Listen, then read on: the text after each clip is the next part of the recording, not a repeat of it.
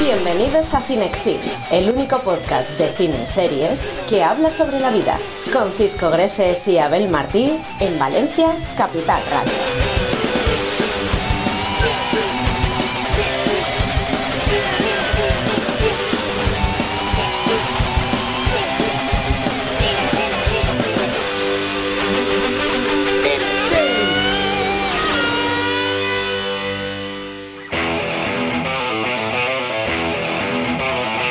En el capítulo de esta semana de Cinexin hablaremos con Daniel Dijes, el rey de los musicales, es Willy Wonka en el musical Charlie y la fábrica de chocolate, de gira por toda España y hasta el 23 de diciembre en Valencia. Nuestra reportera Mónica López sale una semana más a las calles para poner a cantar a todo el mundo. Además, te descubrimos todos los detalles ocultos de La La Land, el musical que nos enamoró a todos. Y como siempre, te revelamos todos los secretos de su espectacular banda sonora. Todo eso en Cinexin, el único podcast de cine y series que habla sobre la vida.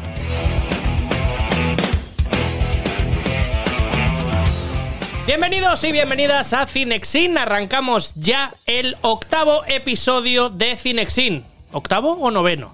Tú me lo dirás, Abel. Porque Pues, ya estoy eh, totalmente perdido. Diría noveno ya, ¿eh? ¡Noveno capítulo de ¡Noveno! Bienvenidos al noveno. ¿Cómo estáis? ¿Qué tal la semana? ¿Habéis visto cine? ¿Habéis visto películas? ¿Habéis visto series? Contadnos todo porque, como siempre, estamos disponible en todas las plataformas de podcast, Spotify, YouTube, Evox y Apple Podcast. Cuéntame, Abel, ¿qué tal tu semana? Bien, muy bien, de- disfrutando de la vida, disfrutando de, Ah, no de me las digas. series, disfrutando de- Vale. del juego del calamar, ese, Hoy. ese magnífico reality que, Fíjate que lo hemos comentado. que lo hemos ¿eh? comentado tú y yo Sí. fuera de micro. Sí, sí. Eh, vamos a decir quién gana, ¿no? Directamente. Vale, vamos a Para que decirlo. la gente diga, mira, pues ya no tengo que escuchar más Cinexin. podemos decir el número. Y así la gente. Pues yo no me acordaría, ¿eh? No, por eso lo digo. Fíjate. Porque nadie se acordará. A ver, Fíjate que no- Sí que me acuerdo. hay que decir Sí que hay que decir que yo lo vi antes que tú. ¿Vale? Sí. Y entonces eh, me dijiste. Eh, no me digas que no ha ganado, no me digas que no ha ganado. Y, me dijiste, no habrá ganado. Y dije, Pero te "Ah". dije, exacto, te dije el nombre Dije, yo creo de que la persona que me ganaba. Dijiste, yo creo que voy a ganar, que va a ganar Sí. y el nombre. Y yo te Lo dije, muy bien. Y yo dije, "Mm, no creo que gane esa. O, ese. Exacto. Uy, uy, uy. Mira, que tranquilo. Ah, ¿no? es mentira, No, no, chicos, a propósito. Somos, somos muy buenos actores. Claro. Eh, lo que sí que me moló, Sí. no sé si lo has visto, es el making of. No lo he visto todavía. Pues Lo tengo en el DB y eh, Netflix cada día me está eh, recordando que lo tengo que ver. Míralo, míralo. Lo veré, lo veré. Lo tienes. Efectivamente lo voy a ver porque ya me contaste que está súper bien. Está que muy te currado, cuenta tío. dónde se ha grabado, las cámaras que hay, la sala de Cómo realización. han recreado todo. Sí. Sobre todo si, si nos estáis escuchando o viendo en estos momentos y no habéis visto eh, el eh, reality del juego del calamar, Hay que verlo. eh, tenéis que verlo. Sí, Porque sí, me sí. parece eh, que el currazo que se han pegado y cómo han conseguido hacer esa narrativa 100%. sin ser realmente una serie, una peli. O sea, entre el reality de la familia Pombo y Uf. el documental o reality que se han hecho del juego del calamar, ¿tú qué preferirías? Mm, no sé qué decirte, ¿eh? Porque claro, me lo has puesto difícil. Ya, ya. No, Yo el de las Pombo aún lo tengo, ¿eh? Por ver. Sí. En yo- el Prime Video. Yo es que tampoco lo he visto, entonces. por- el juego del calamar. Perfecto. Siempre, siempre. Tirado por ahí. y si no, está. Jumanji. Sí, o si no, Jumanji. Que la semana pasada. Semana pasada estábamos hablando de Jumanji y esta semana veníamos con sorpresa. Sí. ¿De qué va a ser de repente? Hmm. Pues he de deciros que el tema ya está más que clasificado, ya está más que elegido, Ajá. porque hoy vamos a hablar del cine musical. Así que solo queda decir la frase mágica que tanto nos gusta todas las semanas Cuéntamelo. y empezamos el programa número 9 de la segunda temporada de Cinexin, Vamos. Luces, Cinexin y Acción.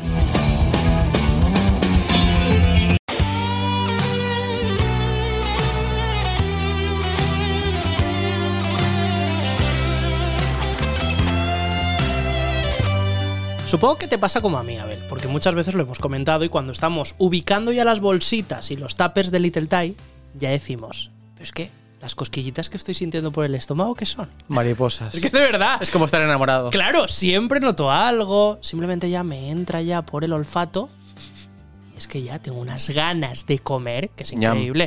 Así que bueno, cantemos la canción, que sea lo que Dios quiera. Con Little Ty, llegas a casa al fin y te pides la cenita. Con Little Ty, vas a disfrutar, Vas a degustar vas a utilizar Cinexintai. Sí, tu código descuento para ahorrarte ¡Cinco euritos! 5 euros. Cinexintai. Cinexintai. en la web de littlethai.es. Venga. Allí tienes el mejor restaurante de comida Thai Fusion, la comida ideal Uh. para saborear tu serie, tu película favorita, cuando mereces, cuando tienes tu descanso. Qué rico. Y para hacerte un plan perfecto y redondo, pues aquí te ofrecemos los alimentos increíbles. Perfectos para gente que no puede o que tiene tal alérgeno y que tiene que estar pendiente. Para todos. Que es, vamos, un poco intolerante a la lactosa, un poco o mucho. O deportista. O deportista, O que te gusta, exacto, comer un poquito de Claro. proteína y cuidarte un poquito. Ahí lo tienes Veganos. absolutamente todo. Todo el mundo. Todo el mundo. Bienvenidos, welcome. 4.000 combinaciones de ingredientes puedes hacer en Little Thai Imposible repetir. y encima te regalamos 5 euros. En cada uno de los pedidos. En cada uno, ¿eh? No es que lo pidas una vez y ya Y no ya puedes está, no, utilizarlo. no. Cinexin Thai para todos los pedidos que quieras. Increíble.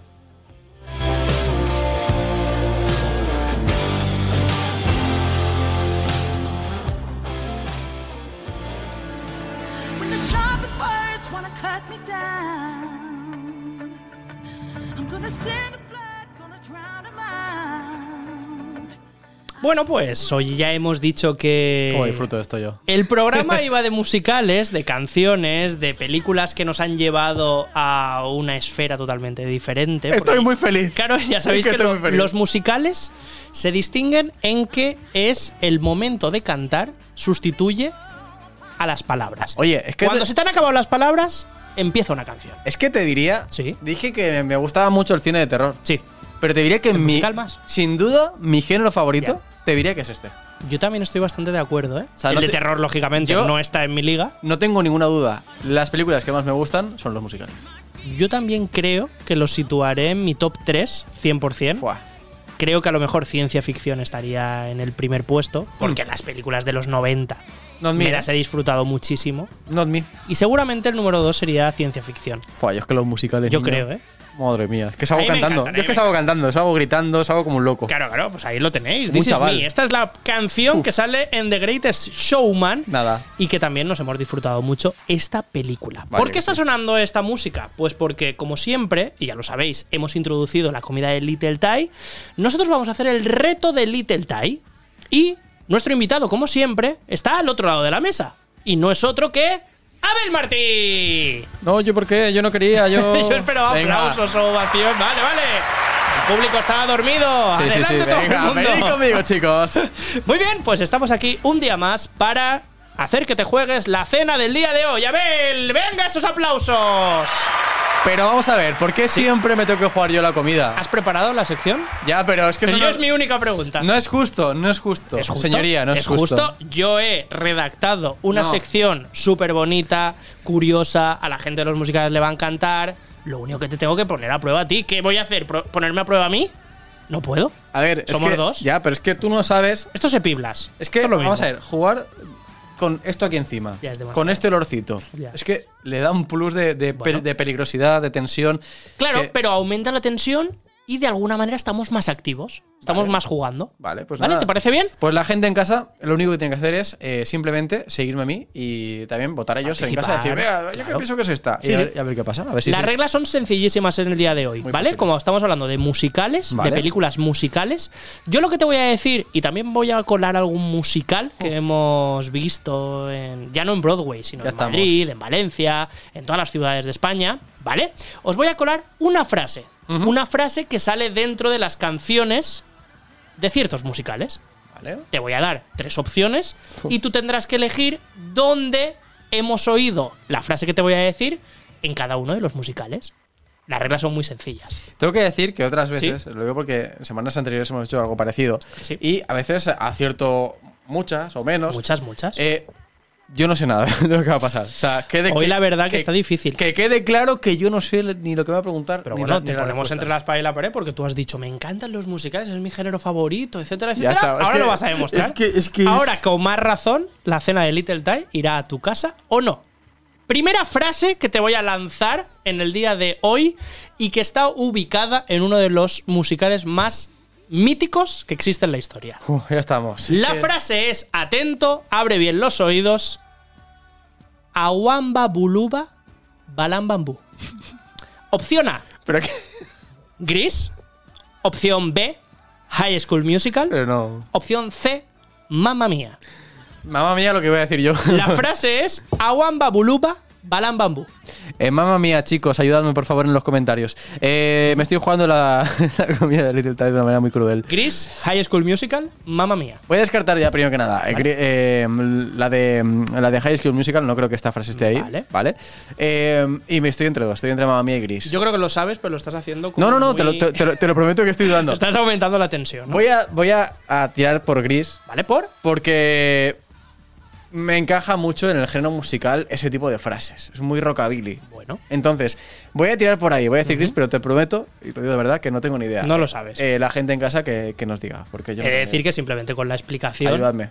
ya te digo que muy bien tirado. O sea, no sé si habrás acertado, la hemos marcado de momento, pero la explicación está muy bien. Dime que sí que me juego mucho, ¿eh? Por lo tanto, primera pregunta y primer acierto.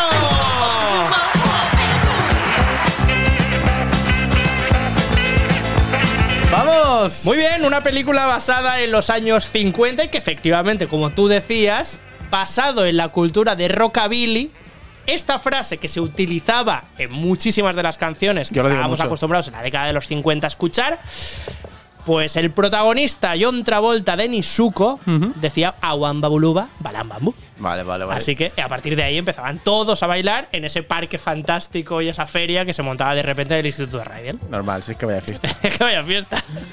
Siguiente frase para no perder comba. Efectivamente. A ver. Volvemos a la tranquilidad. Vale. Y la frase es esta. He de decir que aquí no cabe ningún tipo de duda por la traducción, ¿vale? Es un musical que no es español, pero la traducción es exactamente como es la canción original. Es ¿Cómo, el cómo? título de su canción original, ¿vale?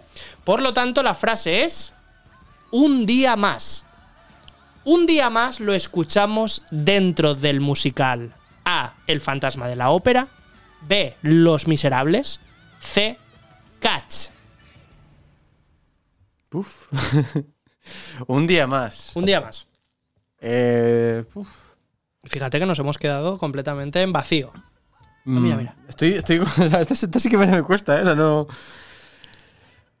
Un día más. El fantasma de la ópera Los miserables. Cats. Voy a tirar. Sí.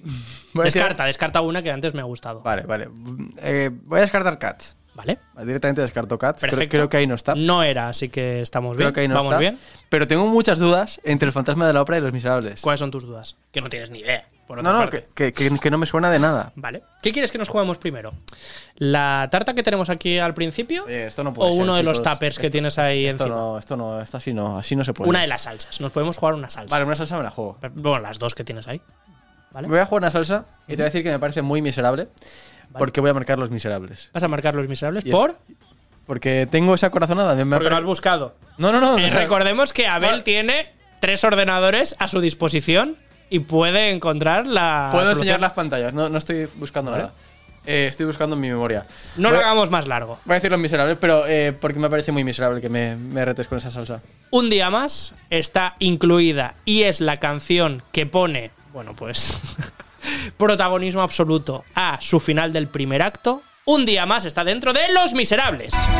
Un día más, hoy mi destino volverá a cambiar. Es correcto, efectivamente. Increíble, mi destino ha cambiado, chicos. Su destino ha cambiado a bien porque nos vamos directos a la frase número 3. A ver. La frase número 3 es bastante sencilla, he de decir. Vale. Simplemente para los fans de la banda sonora o del grupo que inspiró a la banda sonora, pues ya es bastante sencillo. A ver. La número 3 es Va todo al ganador. Vale, ya sé cuál es. Perfecto. Ya sé cuál es. A. We Will Rock You. ya. B. Mamma Mía. C. Catch.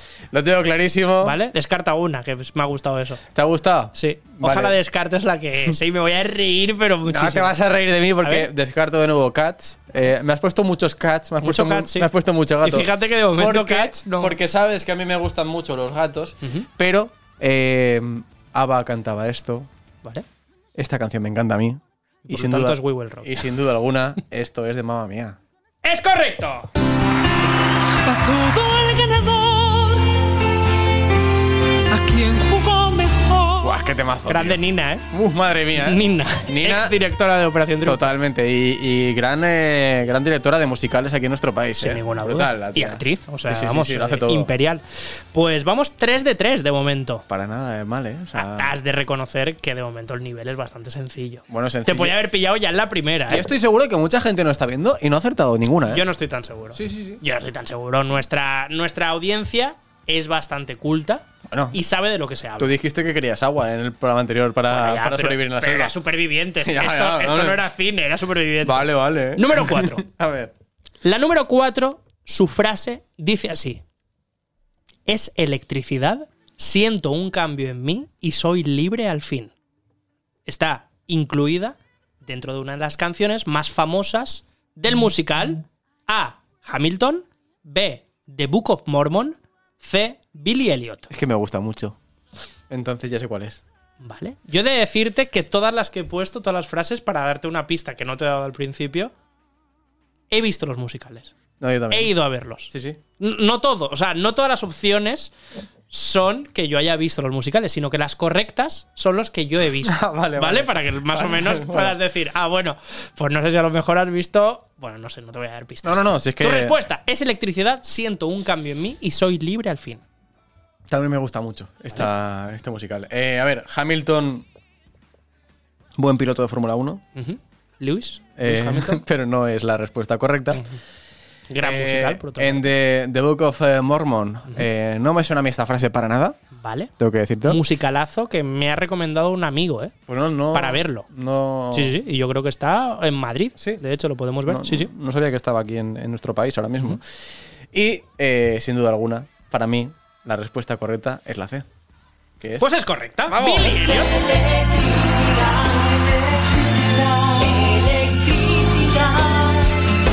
Siento un cambio en mí.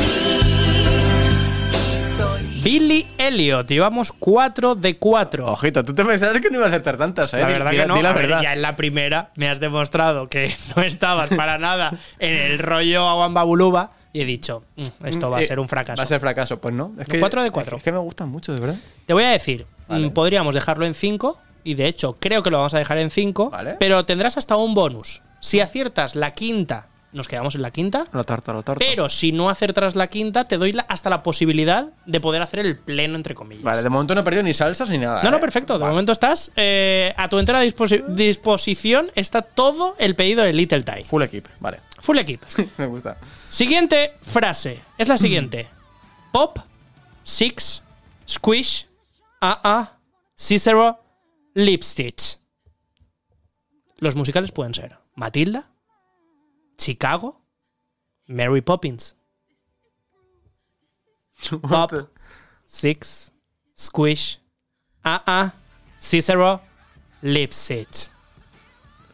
Wow. Tu respuesta es. Aquí sí, aquí más desmontado. Esta es bastante más Esta es- sencilla de, la- de lo que crees, ¿eh? Si has visto película o musical, sabes de lo que estamos hablando.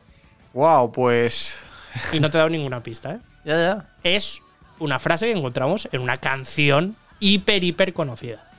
De hecho, si escucharas el ritmo, Ya. ya sabes cuál es. Esta, eh, voy a ser totalmente honesto contigo, totalmente sincero con la audiencia. eh, no tengo ni idea.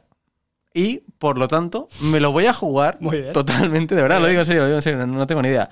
Me lo voy a jugar a la única que, Que te suena. que me suena y que. Ya sé cuál vas a decir y vas, creo que encaminado, ¿eh? Y- o sea, que no encaminado. y creo, vas muy mal y encaminado. creo que es, o sea, es la única que, que me, ahora mismo me podría decir porque no tengo ni idea. Lánzala. Voy a marcar Sí. la. Voy a decir Matilda. Vale. Marcas Matilda y efectivamente, como yo te pronosticaba, ibas muy mal encaminado porque es incorrecto.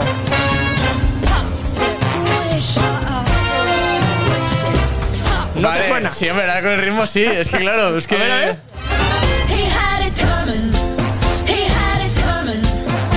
Esto es mitiquísimo. Vale, sí, no, con este ritmo sí, pero claro, es que. Además, cada, cada celda eh, se ilumina en Sí. diferentes momentos. Pop, viendo- Six, Squish. Cada uno Claro, está sí. contando cómo asesinó al que era su marido. Mm, Estoy viendo, sí, a Mary Poppins cómo baila. No, es que, no, es que yo chicos. llegas a decir Mary Poppins y digo, ¿qué es esto? Los desollinadores. O sea, que esto no tiene sentido. Bueno, te lo he prometido. Vale. No acertábamos esta, Vale, pero fallado, como ibas eh, muy bien y hasta ahora los retos Mm. lo estás haciendo muy bien, Mm. voy a lanzarte la última. Vale. ¿Vale? La última. Dice así la frase. A ver. Te busqué debajo del colchón y en el polvo de la habitación. A. A Chorus Line. B. Jesucristo Superstar. Uh. C. Hoy no me puedo levantar. Vale. Vamos a hacer lo de antes. Descarto, descarto ya una. ¿Cuál vas a descartar? Eh, no me imagino a Jesucristo mirando debajo del colchón. Pues mira, yo dudaría, ¿eh?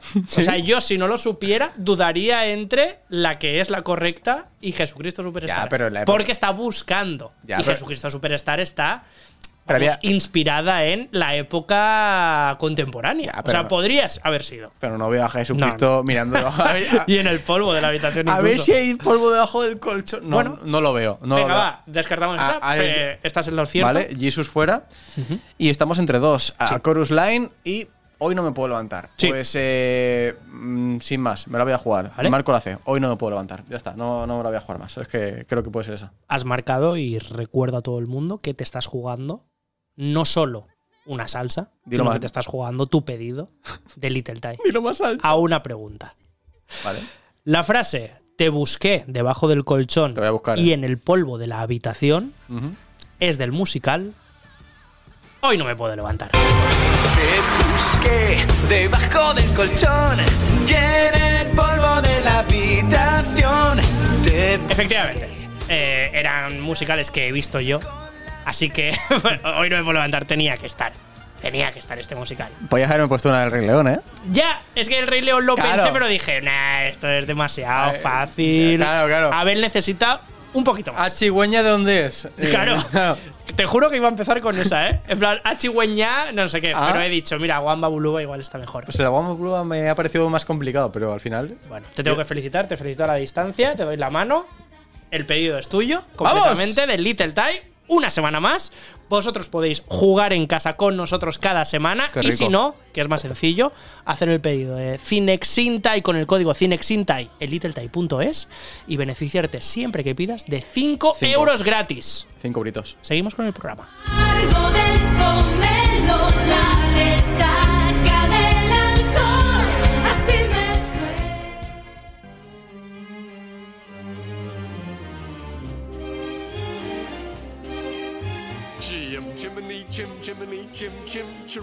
Mira, hablando de desollinadores, Ahí estamos. han tardado en aparecer. Claro. Lógicamente, Mary Poppins en algún momento tenía que aparecer Ya, pero. en este programa especial Vale. de musicales. Yo quiero que me pongáis también en comentarios cuál es vuestro musical favorito. Porque hoy, ya lo sabéis de qué vamos a hablar, hoy vamos a dedicarle parte del programa a La La Land, un musicalazo, creo que el mejor musical de lo que llevamos de historia reciente y por los premios, así parece que haya sido, Sí. pero no podemos olvidar los míticos que nos han marcado toda la vida, como por ejemplo Mary Poppins. Y con este musical y esta canción mítica, nosotros le tenemos que dar la bienvenida a Mónica López, como todas Uh. las semanas. Que ella, entrando un poco en el juego este de musicales, de cantar, de bailar, etcétera, pues ha dicho: Vale, chicos, dejadme porque yo voy a establecer un reto para la gente de la calle y voy a decir que hagan muchas cosas, muchas locuras y tal, a ver por dónde me salen. Y a ver qué contestan. Esto siempre es muy divertido verlo, así que si podéis verlo en YouTube. Spotify, etcétera, no os vais a arrepentir para nada. Pero si lo estáis escuchando, disfrutad también que las respuestas yo sé ya de antemano que son muy graciosas. Adelante, Mónica López. Una semana más, de la mano de Pamplín, salimos a averiguar cuál es el musical favorito y que más le gusta a la gente. ¿Se atreverán a cantarnos algo? No, el último que fui al Rey León en Madrid. ¿Y alguno que te gustaría ir? Eh, había uno, me parece que de Winnie Houston, ¿puede ser? ¿Te sabes alguna del Rey León? No, ahora mismo no, estoy bloqueada. No nos la quiere cantar. Pues yo vi el de la Bella y la Bestia. Fue súper bonito. ¿Qué es lo que más te gustó? Ay, todo. Todo estaba emocionante. Y además, sobre todo, lo más bonito fue que estaba en un palco. Y fue una sensación maravillosa. ¿Te lo regalaron? Eh, sí, fue un detalle maravilloso, sí. ¿Cuánto tiempo estuviste llorando de lo que duró el musical? Guau. O sea, al principio estaba súper emocionante viendo los figurantes, los protagonistas, y luego ya fue, bueno, la mocabra, ¿sabes? ¿Algún trocito de La Bella y la Bestia nos cantarías? Venga, un poquito, venga. Espérate, es que... Hoy igual que ayer, na na na na na, na na na na na, na na na na na, na na na na na. Oye, este chico se merece un premio, ¿eh? Muchas gracias. ¿Qué tal? ¿Tienes algún musical que te guste o que te gustaría ir? Pues Aladdin, me gustaría mucho Aladdin. Es una película de Disney que de las que más me gusta. Y la canción me encanta. ¿Qué canción te gusta? Un mundo ideal. ¿Nos cantas un trocito? No, no. No, no, no se atreve, no se atreve a cantarlo. Hay que echarle huevos. Hay que echarle huevos. ¿Tienes algún musical favorito, algún musical que haya sido? Rey León. El Rey León. ¿Qué es lo que más te ha gustado del Rey León? Pues la escenografía, cómo lo hacen, cómo lo cantan, cómo la ilusión que le ponen. Yo, yo parezco una niña allí, además desde mi época total. ¿Podrías cantarnos un trocito? No, no, no, no, no. no, no, cantar no, estamos en Navidad. Yo no valgo para cantar. ¿Y algún otro musical que te gustaría Me gustaría ir? ver Aladdin. Aladdin. Me gustaría ver Aladdin. ¿Tienes algún musical que haya sido que te gustaría ir? ¿Un musical? No, ¿Alguno que te guste ir? yo soy más, más de rap. Yo soy rapero. de rap. Sí, compongo canciones y todo. Ah, compones tú las sí, canciones. en YouTube, sí. ¿Y tú harías un musical con tu rap? Sí, puede ser. ¿Sí? sí. ¿Cómo, ¿Cómo sería tu musical haciendo rap tuyo? La inspiración después de una jornada laboral que cada canción que escribo me hace liberar, liberar esa energía atrapada, la cual llamo arma desarmada, que directo a tus oídos dispara, pasando por el corazón esa bala que sigue latiendo y no se para. Toma, toma, musical no, pero ya nos lo hace él, Sí, el musical, ¿eh? Muchas nada, gracias. de nada. ¿Tenéis algún musical favorito o alguno que os guste ir? Hablo por mí, yo no tengo tiempo de nada, cariño mío. Estamos aquí trabajando y no. Este hombre tiene más tiempo. ¿Siempre está de vacaciones? Ven en agosto y ven en julio. No está, ¿no? ¿Tú has visto a alguien que cierre dos meses? ¿Y a ti algún musical que te Pues guste? quiero ir a ver a Madrid el Rey León. ¿Tú has ido a algún musical? ¿Yo? A todos. Si he sido Gogel. ¿Has sido Gogel? A ver, cuéntame cómo que has sido Gogel. El, en Cañas y Barro, la ruta al bacalao. Mira, cuando entré a la barraca, los vasos iban tanda. Y cuando iba a Pinedo, un submarino amarillo volaba. Eso es broma. Ah, que digo que llevo la bomba aquí y me dicen, tírala. Pues yo la tiro, ¿no? ¿O no? ¿Vale? Os quiero, os adoro, os compro un loro y ya está. 11 de octubre cumplí 200 y voy a durar 200 más. Hasta luego. ¿Tienes algún musical favorito o alguno que te gustaría ir? Gris. Gris te gustaría verlo. ¿Qué es Sí. lo que te gustaría ver en, de Gris en un musical? La música, la época. La música de la época. Sí. ¿Algún musical favorito? ¿Alguno que te gustaría ir? ¿Algún musical favorito? Me gustan dos, creo, eh, solo, pero bueno. Eh, de Rocky Horror Picture Show. ¿Y el otro? Pues que, creo que Gris, como a todo el mundo. Creo que a Gris le gusta a todo el mundo. A las madres, a los hijos, a los abuelos, eso es la familia. No sé. ¿Tienes algún musical favorito o alguno que hayas sido o que quieras ir? No, cariño, yo soy muy mayor, mis musicales son de los de hace 40 No años. pasa nada, queremos saberlos también. ¿Mm? ¿Cuál es el que más te gusta? De hace 40 años. Mamma mía, Mamma mía. es muy, todo él es muy bonito, no te podría decir que ¿Lo repetirías? sí. Bueno, ya lo he visto dos veces. ¿Lo has visto dos veces? Y seguiría. Queremos saber si ha sido algún musical. Eh, sí, bastantes. ¿A cuáles ha sido?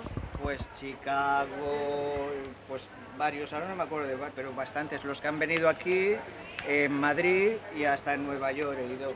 ¿Has ido a Nueva York a musicales? ¡Qué envidia! Oye, la próxima vez me podrías llevar a mí también, ¿eh? ¿Alguno que más que te gustaría ir? ¿Alguno en especial? Pues me gustaría ver eh, uno que hizo la producción Antonio Banderas. eh, está- creo que ya no está en Madrid, pero no me acuerdo del nombre exactamente. Pero me gustaría ir a verlo. ¿No te gustan los musicales? No, no. No, no me gusta, no, no he ido, simplemente no he ido. ¿Y hay alguno que te gustaría ir? El Rey León. ¿El ¿El Rey León te gustaría? Sí, sí. ¿Tienes algún musical favorito o alguno que hayas compartido con tu hija? Sí, el de Mecano, pero ya hace, por lo que ha dicho ella, muchos años ya. ¿Fuisteis las dos juntas? Sí. ¿Y qué es lo que más os gustó? Las canciones y ellos. Ellos también, ¿no? ¿Y algún musical que os gustaría ir ahora? El Rey León, sí. El Rey León, pero hay que ir a Madrid. ¿Qué musical fuiste? ¿Cuál es tu favorito? El Rey León, me lo pasé pipa. Me emocioné tanto que lloré. ¿En qué parte? ¿Qué parte fue la que te más te emocionó? Eh, cuando salieron los animalitos por el pasillo, aquello me emocionó porque no me imaginaba que era eso. Precioso. Recomiendo a todos que vayan. Musicales, rollo Mamma Mía, El Rey León. Ah, bueno, Rey León sí, sí. ¿Lo has visto? Sí, en Madrid fui a ¿Te Madrid. gustó? ¿Qué es lo que más te gustó? Sí, muy bueno. Yo creo que todo. Yo creo que era más infantil yo que mis nietos. Sí, ¿verdad? La escena de la muerte de Mufasa sería increíble verla en un musical. ¿Tú no has ido a ningún musical? No, no he ido a ningún musical acá. En Venezuela sí. ¿En Venezuela? ¿Cuál musical has ido? El Cascanueces. El Cascanueces. ¿Qué es lo que más te Teresa gustó? Carreño.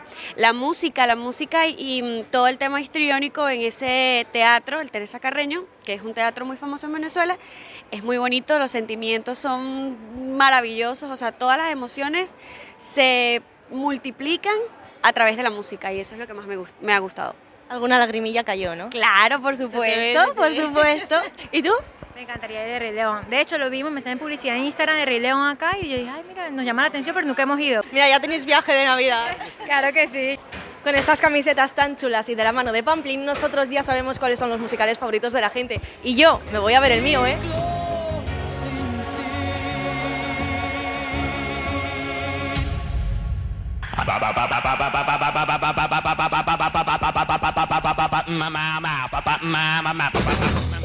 Como siempre, sección patrocinada la que acabáis de escuchar y parte del programa, porque nosotros somos casi marcas publicitarias en persona.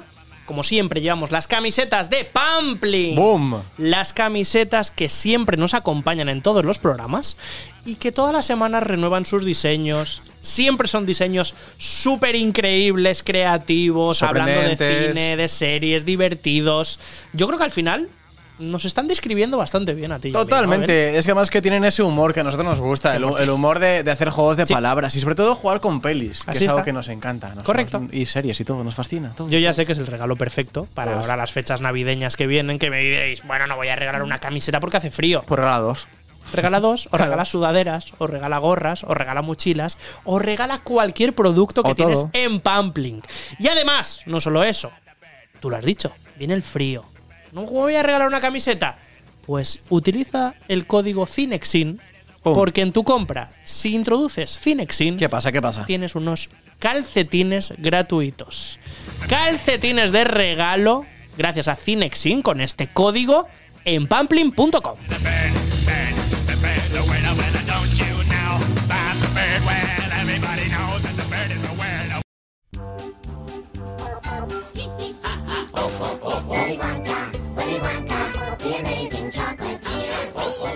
Momento, como todas las semanas, de dar paso a la entrevista. Pasamos a Charlie, la fábrica de chocolate, por una muy buena razón. Claro. Una razón muy dulce, la verdad. Qué rico. Y es que esta semana hemos tenido la oportunidad de charlar con uno de nuestros ídolos en el ámbito de musicales, en el ámbito de la interpretación de musicales. ¿Y no es el inventor del chocolate? Efectivamente. Pues pero podría serlo. Podría serlo Porque de hecho representa a uno que si no es el inventor, está cerca de ser. Está cerquita, sí. Él es Daniel Dijes. Os sonará por haberlo visto en televisión, por haberlo visto en musicales o por haberlo visto en Eurovisión, por ejemplo. Entre otras cosas. Él es un actor como la copa de un pino, él es compositor, él es actor, cantante, lo tiene todo y lleva más de 20 años en la escena, en el ámbito teatral, haciendo musicales. Por ejemplo, We Will Rock You, High School Musical, Los Miserables, además, eh, En a. México En y a Brasil. En varios idiomas. Esto es increíble. Hablando en portugués, Daniel Dijes. Pues bueno, ahora en el preludio de, de la época navideña aterriza el espectáculo Charlie y la fábrica de chocolate en el Teatro Olimpia de Valencia y su protagonista es Daniel Dijes encarnando a Willy Wonka. Nosotros solo podemos desearos que disfrutéis de una entrevista en la que a Daniel le tenemos que agradecer que se abra, que sea todo corazón, que nos hable desde las entrañas y que nos hable pues de su familia, que nos hable de su carrera y que nos hable, como siempre, de las películas y de las series que más le han marcado. Disfrutad. Cuando estamos contando ya las horas de que empiece la Navidad, hemos salido a las calles de Valencia, nos hemos encontrado con muchísima iluminación, muchísima gente y la verdad que el ambiente ya se respira de otra manera. Nosotros hicimos una petición, hicimos un regalo, hicimos una petición de regalo Sí. y parece que se nos ha concedido. Simplemente teníamos que hacer un poco como Charlie, venir a la fábrica de chocolate, en nuestro caso al Teatro Olimpia, y se nos iba a conceder ese regalo. Ese regalo no era nada más y nada menos que hablar con el protagonista, el referente, en los musicales en España. Lo tenemos aquí al lado. Él se llama Daniel Dijes y nos presenta hoy Charlie y la fábrica de chocolate en Valencia. ¿Cómo estás? Muy bien, muy contento. Aquí volver a la Olimpia, que estuve hace un mes. Allá, claro. Que, pero me- han puesto el mismo apartamento y todo. Sí, ¿eh? Eh, Yo vuelvo, pero ponedme el, el mismo apartamento. Tu única condición era esa. No, estoy enamorada de Valencia. Yo Qué le guay. digo a mi chica, digo, es que yo me quiero venir aquí. eh. No me digas. Es que me encanta Valencia, tío. Pero es que la energía de los valencianos y todo. Qué es guay. que me quieren mucho en Valencia, tío. Eso es verdad, ¿eh? Es verdad, me quieren mucho. Es, es como una, es como si, como si llegara a Alcalá de Henares. En Alcalá de Henares, que es mi tierra, me pasa un poco eso. Cuando llego, la gente me quiere mucho. Pues aquí me pasa un poco lo mismo. Y no he nacido aquí. Así que encantado. Bueno, primeras sensaciones. Eh, en unas horas ya vas a estrenar lo que es el estreno absoluto aquí en Valencia de Charlie la fábrica de chocolate. Tú llevas 20 años de experiencia haciendo teatro musical. Me imagino que también tienes cosquillitas aún en el estómago o ya se te han quitado simplemente por la profesión. Tengo muchas cosquillas. Sí, ¿eh? Aún sí, y cada plaza, ¿eh? Porque esto, además, claro, ya lo hemos estrenado, pero cada cuando estás en un teatro, de repente estás en la Gran Vía, que ya estrenas la primera vez, después ya como a las dos semanas, tres, te va calmando eso, porque ya estás en el mismo lugar, estás más asentado, ya los nervios, hay, hay un momento que ya hasta desaparecen del todo, pero al ser ciudades nuevas, parece que estrenas en cada ciudad, ¿no? Entonces, sí, sí, yo no tengo todavía. De hecho, ahora estoy. Llevo, ayer y hoy tengo la tripa un No me poco. Sí, sí, estoy como. Hay un. Pues mira, nosotros te hemos visto tranquilos. Sí, sí, sí. llegado Porque aquí, yo estoy estás cantando. tranquilo, sí. Ya. Pero dentro sí tengo cierta. No es nerviosismo, es. La inquietud. esta Sí, sí, es como ganas. Qué guay, Sí, qué guay, qué guay. Oye, te estábamos contando al principio que todos los entrevistados intentamos coger un fragmento de su vida para luego hacer una película sobre su vida. Imagínate que el día de mañana tú tienes un biopic que habla sobre ti y que cuenta la historia de Daniel Dijes. Nosotros nos hemos ido a una anécdota muy importante para tu vida, ya la contaste en algunas entrevistas, pero yo la quiero recuperar hoy. Nos situamos, tú lo decías, en Alcalá de Henares, un Daniel Dijes de cinco años tocando el piano y le sale una canción de Stevie Wonder y su madre de repente se sorprende porque creía que era tu padre. Yo además quiero recuperar esa canción porque no sé si lo sabes, pero la, la canción empieza con que no es el día de Año Nuevo, él dice Stevie Wonder, no hay nada que celebrar y no hay caramelos cubiertos de chocolate. Entonces me parece como una referencia súper bonita para hoy que estamos estrenando Charlie la fábrica de chocolate, saber si esa sería la escena que tú elegirías para tu comienzo del biopic. ¿Esa es la ligazón que tienes tú con el arte? Puede ser. Puede ser, sí. Sí, sí, se me están erizando un poco los. Qué guay, qué bonito. pero Sí, podría ser, podría ser. Podría ser mi primera escena de mi, de mi película, ¿no? ¿Hubo otro momento que tú dijeras, Buah, yo me tengo que dedicar al arte, me tengo que dedicar a la música de pequeño? O sea, esa referencia que digas en el colegio mismo, ostras, pues a mí me apetecería ahora hacer una obra de teatro. No sé si tú eras teatrero en el colegio. Yo tuve un momento que sí que me gustaba mucho el teatro, en el teatro pues era pequeño, pero es verdad que con 12 tengo otra historia con 14 años que yo voy a hacer unas fotocopias a, a- a un- a una papelería que había en el centro de, de Alcalá de Henares y de repente veo a una mujer así bajita que se llama Paz Carrero, que ya murió, y, y le veo haciendo eh, eh, fotocopias de eh, se buscan actores para una, para un, para una obra amateur. O sea, una obra amateur no, para un grupo amateur que iban a hacer una obra que se llamaba de estudiantes mozos y mozuelas de la Villa de Alcalá. Entonces yo siempre tuve mucha curiosidad, si me gustaba, y entonces me acerqué a ella y le dije, oye, ¿yo podría entrar?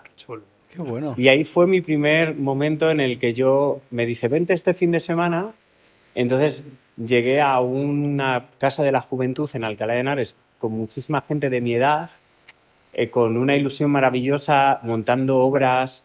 eh, Ella además era profesora de voz, no de canto, de voz. De voz. Qué bueno. Él- ella tiene un- tenía una voz muy bonita, entonces nos enseñaba a hablar, Qué chulo. a pronunciar. Y ahí yo todavía no sabía cantar, pero yo siempre he pensado que cuando yo empiezo a cantar, me vino muy bien todo lo que me enseñó Paz Carrero para hablar, ¿no? Oye, ahí queda, ¿eh? Madre mía. Me gusta más este comienzo. Sí, sí, ¿eh? una escena muy chula también, ¿eh? Y no lo he contado muchas veces, de hecho. Qué bonito, qué bonito. Oye, mira, hablando de Willy Wonka, tu personaje, el que presentas hoy, en el que te vas a poner la ropa y de repente te vas a convertir en él. Yo me gustaría recuperar como una característica que tú has explicado, en la que en esta obra, en el musical, Willy aprende mucho de lo que hace Charlie, de cómo opina él, de lo que le dice. De hecho, hace el concurso para entrar allí en la fábrica un poco cogiéndole la idea a Charlie. Entonces, lo primero que he pensado cuando he leído esto, digo, lo que me ha venido a la cabeza son lo que podrían ser tus dos referentes actuales, que son tus hijos. Y te quería preguntar, tú habrás visto muchas películas, muchas series, mucha música habrás oído. ¿Ellos en qué te han referenciado? ¿En qué te han inspirado para ver cosas nuevas? A lo mejor cosas más actuales, no lo sé. Eh, ellos, bueno, no, realmente a mí lo que me han dado mis hijos es ver la vida desde otros ojos. Igual, porque cuando eres artista, igual tu mente está como... Hay, hay artistas que les pasa que estás en un lugar como un poco más superficial de, de yo quiero eh, fama, yo quiero dinero, yo quiero éxito. Y, y lo que te hacen los hijos es eh, bajarlo y, y no ver tan importante todo eso, sino verlo más secundario, ¿no? Claro. Entonces ver que a- yo al final, yo creo que con mis hijos a mí lo que me han hecho aprender es que tengo que elegir cosas que me hagan feliz Qué guay. ¿eh? y les hagan feliz a ellos, ¿no? Entonces, eh, bueno, yo creo que es algo muy importante que me han dado mis hijos. Y recogiendo la pregunta de, de Cisco, ¿se, ¿se aprende cosas de ellos a, día, a diario o no? Sí, yo aprendo muchísimo. Hombre, Galileo es un tipazo, el mayor. es súper divertido, tiene un sentido del humor increíble. Es Además, que me- compañero de trabajo tuyo. Ya. También, Sí, sí, ahora sí, lo canta conmigo en mi show. Pero me ha- es como que me ha cogido mi sentido del humor y lo ha mejorado, ¿no? Qué Entonces guay, ¿eh? él es un tipo extraordinario. Yo cada día digo, ¿cómo tengo un hijo así? Es maravilloso, parece, parece mentira que pueda tener un hijo tan, tan bonito el cabrón. Es que es muy guay. Galileo, o sea, yo le- es, es el típico niño que, o sea, la típica persona que la querrías de amigo, ¿no? Qué guay. Y después el otro es un ángel también. Son, yo siempre digo que tengo dos ángeles. Que Dios me ha mandado dos ángeles, cada uno en su estilo. Y el otro es, es un fiera, el otro tiene autismo. y, y- y con eso yo he aprendido muchísimo también a tener más paciencia, a, a ver la vida de otra manera, ¿no? Me ha, me ha- me ha hecho ver cosas desde otro lugar. Qué bonito. Oye, No sé vamos si quieres. bien. No, no, y tanto que te has explicado. Ha sido muy emocionante. Oye, nosotros, como nos gustan las películas, nos gustan las series, Abel tiene ahí preparado un cuestionario porque muchas veces pensamos que dice mucho de una persona las series que le hayan inspirado o lo que le haya marcado. Entonces te vamos a hacer un cuestionario súper rápido. Oye, y pe- perdona, ¿eh? Es que lo que, lo que le pasa a Elliot es muy pesado. Que tiene muchísimo sentido del humor también. No sé qué les pasa. Te han salido los dos. Pero es que el pequeño es muy fuerte porque nosotros nos decían, no, un, un autista parece como que no tiene sentido. Claro. Está vacilando constantemente con Qué bueno. bromas que de repente. Bueno, da igual. Eso, que no. Eh, Venga, Amor de padre. no, me, me gusta, me gusta, me gusta todo eso. Eh, bueno, pues vamos a empezar ya un poco también a conocer un poquito más a Daniel Dijes. Eh, evidentemente, esta pregunta se la tenemos que hacer, Cisco. Eh, ¿El musical de Charlie y la fábrica de chocolate o la película de Tim Burton? No, yo prefiero el musical. Yo me imaginaba que ibas a decir ¿Qué iba a eso. decir? Pero es que de verdad, ¿eh? De Eh, hecho, a mí las canciones de la película de Tim Burton no me gustan mucho. No te acaban. Eh, eh, no. Me gusta bastante más las de la primera película que Sí. están basadas en esta. A mí esas, hay una o dos que están bien, pero no me gustan mucho. Qué guay, qué interesante. Y luego también, eh, hablábamos antes de, de esa peli de tu vida, ¿no? Eh, no sé, ¿quién te gustaría que, que representara el papel de, de Daniel Dijes? Mi hijo Galileo. Maravilloso.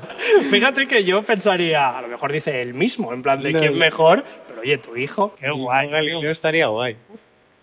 Eh, luego también, eh, una pregunta que sí que le hacemos a todo el mundo, eh, Cisco, es eh, también, pues, eh, ¿cuál es tu película favorita? O sea, conocerte también a través de- del cine. ¿Cuál es la película favorita de, de Daniel Dijes? Hombre, pues tengo muchas. A mí- mi película favorita musical es El Gran Showman. Qué guay. Y después, yo siempre mi película favorita desde pequeño era Forrest Gump. Y la puedo seguir viendo otra vez. Y Diario de un Rebelde me encantaba. Era, yo, yo, por ejemplo, si me dijeran puedes hacer una obra de teatro, un musical, yo pediría hacer Diario de un rebelde. Me parece increíble. Y- Pero hay muchas pelis que me gustan. ¿Y también eres, eh, eres eh, de ver series o, o tienes alguna serie favorita o no te gusta tanto? Eh, A ver. Mira, ahora estoy viendo una que se llama Ojos de Huevo, que es mexicana, Vale. que es de dos cómicos, uno que es ciego y otro, bueno, es muy divertido. ¿Sí? ¿Dónde está? Para En. Netflix. Netflix. Vale. Está muy, está muy divertida, pero me gusta de todo. Veo, veo, muchas, veo muchas series y muchas pelis, sí. Me gusta. Mm. Y luego también eh, algo que, que tú haces mucho también es eh, en revisitar esas bandas sonoras, esas eh, también, eh, ¿no? O sea, revisitar esa- esas canciones que te han acompañado. En tu, espe- en tu espectáculo eh, Cineman Sinfónico has seleccionado aquellas bandas sonoras de, de musicales y pelis que más te han marcado. Eh, si tuvieras que elegir una, ¿con cuál te quedarías? Pelis... ¿Con una, banda, con una banda sonora, con una...? Yo, Gran Showman. Sí, te quedarías con esa. Sí. Sin duda. Sin duda. Hombre, es que tan, canto canciones como la de La vida es bella, es muy bonita también. Sí, Esa es muy importante, ¿eh? esa película y la, y la historia, o sea, y la, peli- y la canción es Yo al verte sonreír. Es increíble. Con la sinfónica además suena súper guay. Qué chula. Y no sé si tienes a lo mejor el recuerdo en la mente de esa primera película o serie que viste en tu vida o que por, algo, por alguna ra- extraña razón se, se te quedó grabada en la mente como lo primero que, que te marcó. Pues mira, Salvador por la campana, que lo de qué pequeño, bueno. que me encantaba. Y después a mí me encantaba Sad Morris. Y a mí el día que me sale Nada es para siempre, de repente me dan un personaje que era Sad Morris a lo español. Ah, qué guay. Y Qué era bueno. como, ¿pero qué es esto, no? Y, y sí, yo creo que fue de las primeras series de pequeño que me marcó, ¿no? Y aprovechando eso, con el paso de los años, ¿te has vuelto a poner algún capítulo de Nada es para siempre o se lo has puesto a tus hijos en plan de, mira, mira? Hace mucho, pero sí, me lo, lo puse un día. Sí, ¿eh? ¿Y qué Lo que tal? pasa es que yo no me gusto actuando. Hace muchos años, Es pero que- hace algunos. o sea, que- Me da rabia porque digo, jo, qué pena. No, hombre, no. o sea, no estoy mal, no estoy mal, soy un chaval joven, pero... visto- 18 años tenías, ¿no? 17, 18 años. Pero, pero sí es verdad que tengo un punto de... "Ah, Ahora lo hubiera hecho diferente. Pero eso ¿no? también es bueno, porque al final es que a nivel personal también has evolucionado, ¿no? Y que ahora te ves y dices, oye, pues ahora lo haría así. Es que era muy nuevo al final, ¿no? Claro. Eh, eh, cuando coges a un chaval que lleva dos años estudiando teatro y tal, y tampoco, ahora yo creo que se utiliza más el tener coach en las series de actuación y tal. Y allí yo creo que está divertida la serie y, y a mí me gusta el personaje por donde lo llevaba y yo creo que tenía mucho, mucho rollo y era divertido y de repente había, veo algunas cosas que digo, ah, mira, esto mola. Pero sí es verdad que para gente tan joven está guay que les pongan un coach, que les ayuden, que, que lo dirijan un poquito más, porque eso era toma el guion y dilo, ¿no? Y, y yo creo que, que No hubiera ayudado a hacer algo así, aunque fuera una diaria. Qué guay, qué guay. Reconducimos por tu pasión por lo que es el teatro musical. Y yo me quedé con una referencia que tú hiciste cuando hacías Los Miserables, el papel de Jean Valjean, en México, en Brasil, que eso me parece una pasada, aquí en España también. Tú decías que te habías leído tres veces la novela de Víctor Hugo. En este caso, ¿tienes en la mesita de noche la novela de Roald Dahl, de La Charlie y la fábrica de chocolate? ¿Has ido a ella en algún momento? Pues te, te digo la verdad, la empecé a leer Vale. y la dejé a medias. Oh, no me digas. La dejé a medias y la tengo todavía por leer. Pero porque he estado tan hasta arriba con todo que ya con la película y tal, ya como que entendí el personaje y no fue una cosa que dije. Pero sí es verdad que lo tengo pendiente todavía y no sé por qué no la he terminado. O sea, creo que es un pecado que estoy No, hombre, cometiendo, pero es verdad que entiendo muy bien el personaje, lo entiendo muy bien. Entonces es verdad, con, ya con las páginas que me leí de, y, y ya viendo la película, y, sí es verdad que he leído mucho también sobre de dónde venía. Bueno, sí que he leído muchas cosas sobre. Me, me intento meter mucho en los personajes. Pero este ha sido un personaje que me ha vibrado a la hora de, de, de ensayarlo, de estar ahí con él, ¿no? Que le, han- le he entendido ya. Tampoco necesitaba saber mucho más de. Vamos, no sé. Es, Guay, guay. es por donde lo he llevado. esto. Creo que además tú que eres una persona muy de creer en energías, de que son cosas que al final lo que das se te puede devolver, este personaje te viene increíble y lo has comentado, porque es que tú eres puro humor, te sale muchas veces el improvisar, el hacer, el decir, y al final creo que este personaje encarna muy bien lo que es eso, ¿no? O sea, si tuvieras que parecerte, que al final es un personaje excéntrico, que va en plan en su mundo y tal, pero si tuvieras alguna referencia a la que parecerte a Willy Wonka, a lo mejor sería el humor, quizás. Puede ser. El eh, eh, yo tengo una- un humor a veces un poquito ácido, que tengo que saber muy bien con quién lo digo, porque es un humor como muy negro, como un poco... a veces yo también soy un poco excéntrico. A veces de repente yo estoy en una mesa y suelto una, una burrada y la gente no se lo espera. ¿eh? Entonces, sí es verdad que yo cuando empecé con Male a ensayarlo, me decía, qué fuerte, Dani, es que esa broma está escrita, es que es, tú, es lo típico que tú dices, ¿no? Yo siempre he sido una persona con un humor muy, muy, muy, muy pasado. Entonces yo estaba en las compañías y la gente ya... Yo soy el típico que de repente digo una broma, por ejemplo, un ejemplo. Chicos, no pasa nada, seguramente nos despidan a todos, pero somos guapos y nos queda eso. ¿Sabes? Somos guapos. Entonces nosotros nos miraremos por la mañana y diremos, mira, nos han despedido, pero somos guapos, podemos seguir. ¿no? Siempre digo como bromas como muy tontas, absurdas, así después tirando humor negro. Entonces, sí es verdad que este, que este, que este personaje me viene muy bien, porque hay momentos, ahora por ejemplo me decían, como ahora está estamos haciendo un plan B, porque el teatro es un poco más pequeño este, ¿no? Entonces, no está toda la escenografía gigante, pero es un poco más pequeña, hemos hecho unos cambios, va a estar perfecto también, pero claro, hay momentos en los que tengo que improvisar para que cambien lo de detrás. Y ahora me decían, Dani, te vamos a dar como un- unas lucecitas rojas por si tienes que, que improvisar. Ostras. Digo, por favor, que salga, que salgan la, la lucecita roja todo el rato. O sea, que que tendría miedo, tú no tienes ganas. Oye, Sí, se ha sí. fundido las luces. Perfecto. Me Vamos allá. encanta, me pone mogollón que, que tenga que improvisar. O sea, es una cosa que me, me vuelve loco. Qué guay. Sí, sí, me vuelve loco, de momento. Y dentro del personaje, sin salirme. Claro, claro. Desde el personaje. ¿No? Hay un momento de Augustus. ¡Augustus! ¿Cómo que Augustus? Entonces empiezo como a improvisar. Que hay veces que ya me dicen, Dani, para, para, para. Pero me lo paso bien. Qué guay. Oye, pues si os interesa, si os ha interesado la historia de Willy Wonka, la historia de este tipazo que es Daniel Dijes, tenéis la oportunidad del 8 al 23 de diciembre de vivirlo en el Teatro Olimpia de Valencia. Aquí despedimos la entrevista, Dani. Muchas gracias. Es un placer, Muchas me verdad. estado súper a gusto. Me alegro mucho. Así que para la próxima que venga, hacemos. Efectivamente. Por favor, estás invitadísimo. De momento, mucha mierda y a la siguiente Eso nos es. vemos seguro. Y Madrid, podéis venir a Cineman, que estamos ahí todavía. Ahí vamos si a queréis ir. ahí a Pues hacer sí. entrevistita también. Sin duda. Ahí y así iremos. con tu hijo aprovechamos también. Eso, eso, por favor. Gracias, Dani. Muchas gracias, Dani. Y despedimos a Daniel Dijes, nuestro protagonista de la entrevista de hoy, de esta semana en Cinexin. Y ahora, Abel, ha llegado el momento de que creemos un equipo. Necesito a personas, por favor, poneros firmes, que cumplen estos requisitos. Os digo, quiero a personas a las que les apasionen los escape rooms. Me gustan. Quiero personas que se atrevan con planes originales. Me encantan. Y quiero que levanten la mano y que digan aquí estoy aquellos que quieran probar experiencias diferentes con amigos y amigas. Buah. Yo creo que ya tenemos un escuadrón. Increíble. Vaya tela. Chicos, chicas, si cumplís con el perfil que buscamos, no os podéis perder de la mano de Escape City Box, apúntalo bien, Escape City Box, su nuevo reto, la tumba de Alejandro Magno.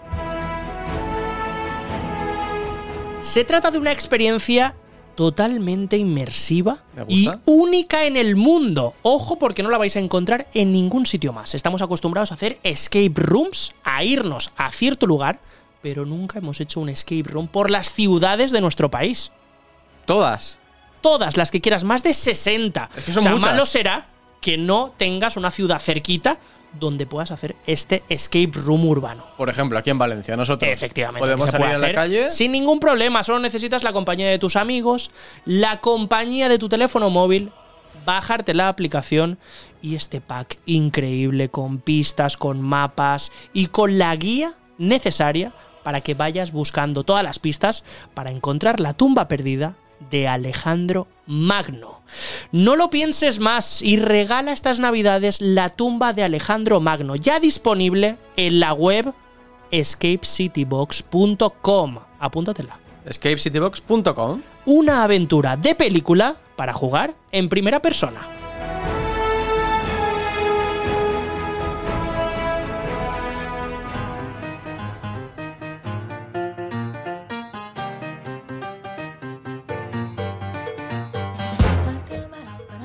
Pues hoy vamos a desentrañar todos los detalles ocultos, como hacemos siempre, pero hoy le ha tocado el turno a la película La La Land, ese musical increíble que bueno, pues también eh, se ha visto eh, que leemos, nos hemos puesto arriba con unas lupas, con unas gafitas de estas de vista de mirarla de cerca y hemos hecho un proceso de investigación que hemos desentrañado muchos de los secretos que estaban ocultos, que mucha gente no había hablado de ellos todavía. Y además es que nos encanta esta película. Nos encanta Lo siento, muchísimo. somos ¿Por qué? fans. Por la banda sonora, por la actuación, por el final. Es que tiene tantas cosas. Tiene muchas cosas. Y las interpretaciones, ¿eh? Que no hay que olvidarlas. Yo te lo juro que esta película la vi en su momento en el cine cuando la estrenaron. ¿Y qué? Y yo salí flotando del cine. Yo se lo dije a Jesús Manzano hace Sí. un par de semanas, que realmente yo la primera vez que la vi, os tengo que confesar que no me gustó. No me gustó porque me sentí engañado. No. Me sentí engañado porque creía que, a fuerza de hacer homenajes Ya. a musicales de la historia, habían copiado en el guion muchas de las cosas que habían triunfado en su momento. Entonces era como, claro, tengo la fórmula de la Coca-Cola, la fórmula secreta, voy a copiarla y seguro que a la gente le gusta. Pero luego viéndola por una segunda vez, ya en mi casa, ¿eh? o sea, me fui a mi casa, la vi y dije, es que tiene muchas cosas. O sea, es que esto no es simplemente un homenaje, sino que realmente el guion está muy bien trabajado, el final está hecho para que no sea un final al uso del mítico The End de película americana. No sé, me fue embaucando poco a poco y lo que tú dices, conforme me iba poniendo las canciones, iba diciendo, ay, amigo, si es que esto es muy bueno, esto es increíble. A ver, a mí es que me, me flipó, a mí me maravilló. Yo no, no, no Estoy no estoy en tu, en tu barco, lo siento. Yo No, lo no vi pasa nada. y el primer día que, que lo estaba en el cine ya estaba diciendo eh, que no se acabe nunca esta película, por favor, señor. ¿Y sabes lo que pasó? Hubo un fenómeno muy expandido que a la gente cuando le gusta una película lo que quiere es saber más. Sí. Y desentrañar secretos y saber cómo se rodó tal escena. Pues nosotros, lo que nos hemos dado cuenta en este proceso de investigación, al que sometemos a todas las películas de las que hablamos, La La Land no iba a ser menos, no, absolutamente, pues nosotros nos hemos dado cuenta que hay muchos misterios que aún no se ha hablado y nadie ha hablado sobre ellos alrededor del personaje de Mia Dolan, el personaje interpretado por la oscarizada Emma Stone. Lo primero, empezamos por los datos. Y A así ver. tenemos todo el currículum de la película. Vale. La La Land se estrenó en 2016. Uf, parece cerquita, ¿eh? pero ya han pasado unos cuantos años, amigos. Y batió el récord histórico al ser la ganadora de 7 globos de oro. Era la primera vez que una película ganaba 7 globos de oro. Y no solo eso, sino que Siete. fue nominada a 14, 14, eh, dicho bien, premios Oscar. Nada. De los cuales se llevó 6 estatuillas. Nada, poquitos. Todo el mundo recordamos además ese hecho patético, Sí. ese hecho terrorífico, el mayor error de las galas de los Oscar. Bueno, mayor.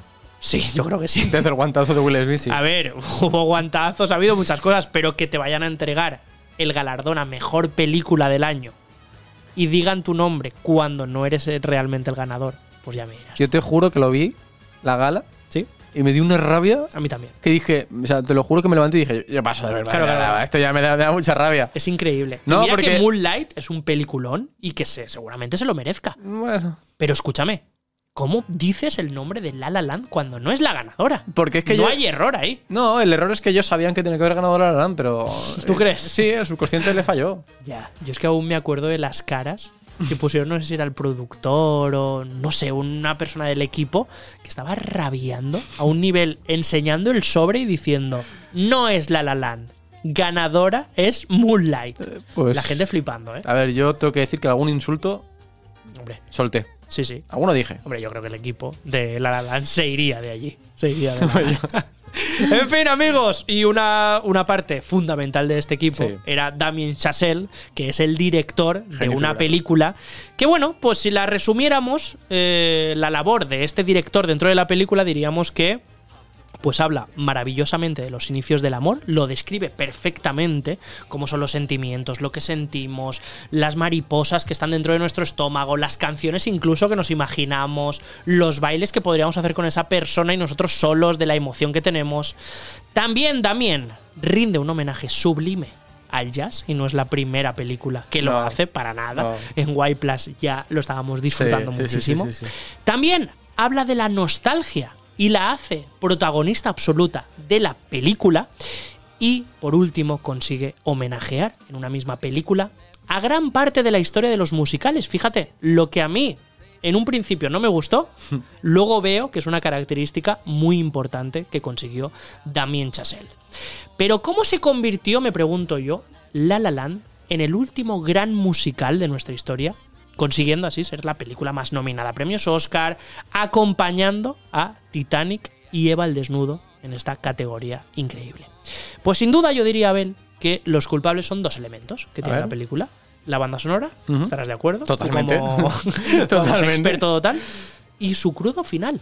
Creo que el final tiene Sí. mucho que ver en que la gente le gustara tanto la película. Sí, porque eh, al final cuando una película te deja el corazón tan en, eh, no sé, tan en, Sí. en- entre pañuelos, eh, no sé, es Estoy algo, totalmente de es acuerdo. algo que, que no se olvida y ahí está la clave. Sí. Creo que una película que te deja indiferente porque la has visto muchas Eh. veces, esa estructura, no te dice nada. No, No. la vas a recordar. No, claro. Pero La La Land era tan cruda en su final, tan de verdad, tan real, tan intensa, que muchos de allí salimos del cine y dijimos, ay, me ha dolido la patatita un poco. Yo quería abrazar la pantalla. Yo también. Te lo Yo quería abrazar a mí mismo, a mi corazoncito. Sí. Bueno, pues que sepáis que Damien, cuando le preguntaron sobre este final y de cómo lo Vale. decidió, él dijo que realmente no se imaginaba un final bonito en la historia de Sebastián y de la protagonista, sino y de Mía, sino que él lo que pensó es que había una razón para que la mayor parte de las historias de amor que nosotros recordamos no terminen con un final feliz. Y es que él se había imaginado, había creado la historia basándose en que el amor de Mía y de Sebastián era un tercer personaje. Y era algo que aunque ya no existiera o no estuvieran juntos, seguía vivo durante la trama. Y de hecho en el final podíamos ver con ese juego de miradas, ese plano Sí. contra plano de los protagonistas, que el amor seguía existiendo. Ya sabéis que La La Land va teniendo unos giros de guion locos. De Mm, repente sí. te está contando una historia y por lo que sea, hay un momento en el que todo se va al carajo, podríamos decir. Mm. Y que hay momentos que nosotros no estamos muy seguros de por qué está pasando eso. Pero hay otros momentos que en un proceso de investigación podemos entender qué ha pasado en la película y qué ha pasado en la trama para que hayan sucedido estos cambios. Sí. Pues bien, voy, voy a lo de a lo que he investigado yo. A ver. Hablamos del rotundo fracaso en el estreno de la obra teatral de Mia Dolan. ¿Os acordáis? Que ella escribe una obra durante Sí. la película, ya al principio, cuando está viviendo con sus amigas, que quieren ser todas actrices y tal, ella está escribiendo una obra de teatro unipersonal para actuarla ella misma. Y hay un momento durante la película en el que se arma de valor y animada un poquito por Sebastián, dice, voy a alquilar un teatro, voy a invitar a la prensa y voy a realizar esta obra de teatro. Cuando se realiza, pues ni Sebastián está presente, que eso hace feo. que la relación pues se resienta muchísimo, feo, que ella se tenga que volver a su pueblo. Y además vemos como muchas butacas libres, Mm. ¿no? Sí. ¿Os acordáis de esa escena Sí, sí, sí, en plan claro, claro. mortal que además la critican luego, etcétera? Vale. Pues he estado investigando, Abel, Vale. y puedo confirmarte que un error informático fue el causante del final dramático en La La Land. ¿Cómo? Te puedo asegurar A ver. que fue un error que además se podía haber evitado lo que produjo que Mia Dolan se sintiera totalmente sola en el estreno de su obra de teatro. ¡Maldita IA! Sí, amigos y amigas, este final que destroza corazones se podía haber evitado y os voy a explicar por qué. Sabía que la culpa era de ChatGPT. Resulta que hay un pequeño hecho que lo podía haber cambiado todo y que además utilizamos en el día a día. Yo os voy a contar porque la historia se basa en un fragmento de la película. El fragmento de la película se sitúa en la hora 17 minutos de La La Land, en el que podemos ver un fotograma en el que aparece como Mia Dolan está enviando un correo electrónico. Este correo electrónico se lo está enviando a agentes de prensa, a blogs especializados en teatro, a toda la prensa especializada, para que acudan a su obra de teatro y puedan disfrutar de lo que es su interpretación, para que sí. luego les salgan muchas más oportunidades. Os invito, chicos. Sí, hay que recordar simplemente que la obra que escribe Mia Dolan, interpretada por Emma Stone, está basada en su pueblo y en las vivencias que ella vivió en Boulder City. Boulder City, de hecho, su pueblo al que luego volverá. Ok, dicho esto, ella escribe un email en el que, en el asunto, pone algo así como... mm, os invito a todos a una obra unipersonal de una sola persona en el escenario. Y pone Mia Dolan al principio. Ya simplemente por el asunto podríamos decir, hombre, Mia Dolan no es nadie conocido en ese momento. Por lo tanto, muchos agentes de prensa y muchos blogs dirían, ya no voy a acudir porque no me interesa. esta No te de conozco de teatro". nada, paso. Perfecto, pero no solo eso. Yo os voy a dar el dato que certifica que esto es un error informático que tuvo Emma Stone o Mia Dolan y que lo podía haber subsanado. Si detenemos la imagen en la hora 17 minutos de metraje, nos daremos cuenta de que la protagonista, en su emoción lógicamente por invitar a todas las personas de teatro posibles, manda un email a todos en CC sin utilizar el con copia oculta. No utiliza el CCO, por lo tanto, todos los usuarios y todos los correos electrónicos que adjunta en el email están visibles. No, pero ¿cómo haces eso, mía? ¿Sabéis lo que puede significar esto? Pues significa dos cosas. Una de ellas, si lo probáis vosotros a enviar un correo electrónico haciendo que todo el mundo vea que aparece vuestra vuestra Sí, sí, sí. vuestra dirección de email, Se va a spam. Efectivamente, Se va a spam directo. se va a spam directamente. Oh. Si tú envías un correo electrónico con todos los usuarios a los que se los quieres enviar y que todos sean visibles, se va a la carpeta de la papelera de reciclaje directamente. ¿Por qué? Se va a una carpeta que nadie va a leer. Y no solo eso, sino que además, si hay alguien, por lo que sea, que le llega a la carpeta principal, se va a enfadar mucho porque obviamente no va a compartir, no le va a gustar que comparta su dirección de correo electrónico con otras personas que no conoce para nada. Está feo. Por lo tanto, Mia Dolan podemos decir que se equivocó al enviar este correo electrónico que aparece en la película y luego a la obra de teatro. No va casi nadie porque nadie ha visto el correo electrónico. Así que no solo el asunto falló para Mia Dolan en el que ponía, sí, voy a representar una obra de una sola persona y es Mia Dolan, vale, no eres nadie amiga de momento, o sea, explica un poquito más. Y por otra parte, es que puso a todo el mundo en una copia abierta. Lo puso a todo el mundo para que viera que estaba dentro del correo electrónico. Qué liada. Así que es un fracaso absoluto. ¿Qué hiciste, Mía? ¿Qué hiciste? ¿Qué hiciste con tu vida? Culpa de Gmail. Por muchas personas cabreadas, personas que no se enteraron para nada, Carpetas de spam llenas. carpetas de spam mm, detectando que era un mensaje en difusión muy propio de la publicidad, por lo cadena. tanto, exacto, eliminándolo directamente. Bueno, pues ya sabéis que no sabemos si esto podía haber producido un efecto mariposa y que la gente hubiera acudido y que le hubiera gustado en un primer momento Seguro que sí. y que ya se hubiera hecho una Seguro actriz sí. famosa porque el destino era ese y tenía que convertirse 100% en ello. Sí. O podemos pensar que el destino estaba marcado y que a mí a Dolan le esperaban pues grandes propuestas en un futuro y que ese agente ya que fue a verlo casi en solitario y que le gustó la obra, pues es el que le tenía que llamar realmente. Ahí queda la historia de cómo Mia Dolan podía haber cambiado y un correo electrónico podía haber cambiado. Y mucho una obra total y un final que nos rompió el corazón.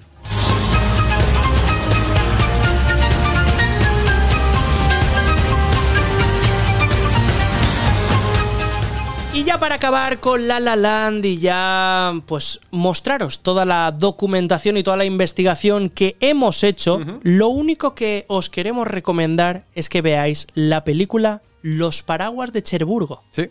¿Por qué? Porque esta película de 1964, que la dirigió Jacques Demy, tiene muchos parecidos y se basa y es la inspiración del director Damien Chazelle para hacer La La Land. ¿Por qué? Porque tiene muchos, muchos detalles en común. Este musical llamado Los Paraguas de Cherburgo, pues tiene cosas tan apasionantes como que, por ejemplo, su protagonista se llama Genevieve, que es la actriz protagonista de la obra que escribe Mia Dolan en La La Land, Qué casualidad. que también se llama Genevieve, y que es la protagonista de Los Paraguas de Cherburgo. Hay también elementos que se repiten constantemente entre las películas, por ejemplo el colorido que tienen las dos películas. Una empieza con un juego de paraguas en rojo, en amarillo, en azul, en verde, y si recordáis, la película Sí. La La Land en todo momento está mostrando colores amarillos, azules, rojos, cuando bailan las chicas que salen de fiesta momentos antes de que ella conozca, que Mia conozca a Sebastián, todas llevan un vestido completamente de diferentes colores. El colorido está presente en todo momento y, obviamente, como descuidar, que el jazz está muy presente en la película de los paraguas de Cherburgo. Son muchas las referencias, pero la que más impacta es que el final es muy parecido al final de La La Land. Y es que el protagonista pues tiene un sueño y su sueño es montarse una gasolinera. Y cuando está en una relación con la protagonista, con Genevieve, él le dice que quiere comprar una gasolinera, montársela allí, bueno, pues eh, tener una vida por delante juntos, y sueñan incluso que a su hija la llamarán François. Si recordáis La La Land, Sebastián tiene un sueño, que es abrir su propio club, y ella hasta le diseña un logo con lo que sería SEPS, que sería el nombre Sí, de este sí. club. Él lo quiere llamar de una manera completamente diferente, pero al final cuando pasan muchos años ven que él ha hecho su sueño realidad, que es abrirse ese club de jazz, Correcto. y además lo ha llamado, como le dijo Mia Dolan, que era SEPS, igual que pasa con la película que se estaba referenciando, Los Paraguas de Cherburgo, en el que su hija, en este caso, se llama François, como ellos habían decidido en un principio. El final también es dramático, el final te rompe el corazón, y este final hizo que Damien Chazelle, el director de esta gran película La La Land, pues al final se inspirara e hiciera también un, fi- un final que nos No. ha devastado a todos. Hasta aquí todas las curiosidades de La La Land y seguimos con más curiosidades.